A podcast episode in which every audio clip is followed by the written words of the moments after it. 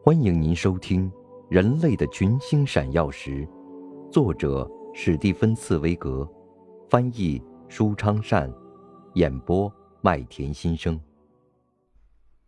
第三十集：亨德尔的一天。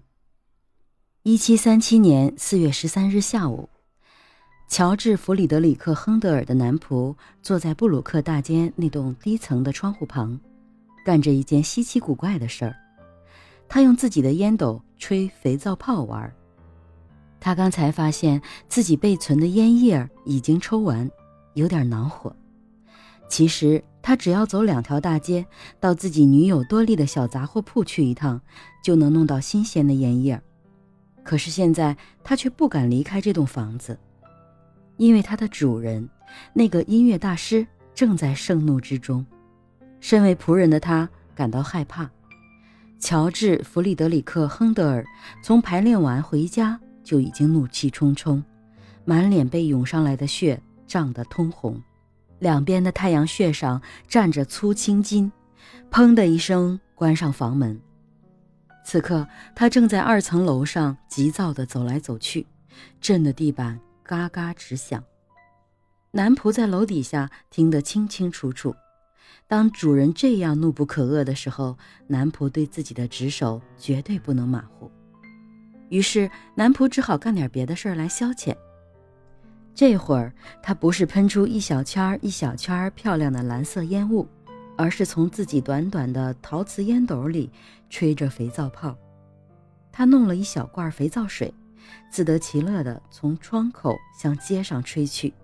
一个又一个五光十色的肥皂泡在空中飘荡着，路过的行人们停下脚步，高兴地用手杖把这些彩色的小圆泡一个又一个地戳破，一边笑着挥挥手，一点都不感到奇怪，因为在布鲁克大街这栋房子里，什么事情都可能发生。有时候，突然会在深更半夜从这里传出吵闹的羽管键琴声。有时候能听到女歌唱家在里面大哭和抽泣。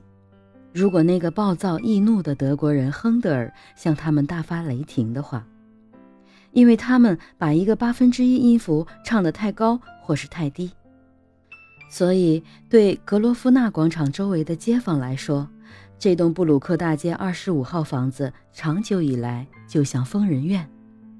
男仆默默地一刻不停地吹着彩色的肥皂泡。过了一阵子，他的记忆有了明显的长进。这些斑斓的肥皂泡个儿越来越大，表面越来越薄，飘得越来越高，越来越轻盈。甚至有一个肥皂泡已经越过大街，飞到对面那栋房子的二层楼上了。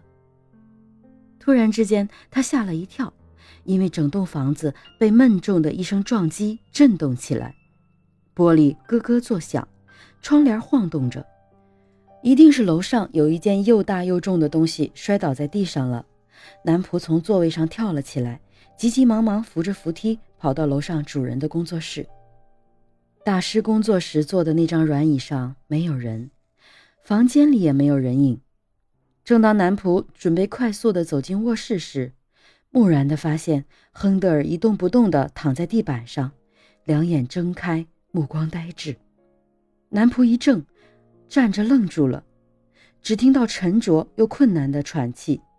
身强力壮的主人正仰卧在地上呻吟着，或者说正在短促的喘息，呼吸越来越弱。受惊的男仆想，主人一定是快死了。于是赶紧跪下去急救半昏迷的主人，他想把主人扶起来弄到沙发上，可是这位身材魁梧的主人实在太重了，于是男仆只好先将那条勒着脖子的围巾扯下来，主人憋气的呼噜声也就随即消失了。您正在收听的是《人类的群星闪耀时》，演播麦田心声。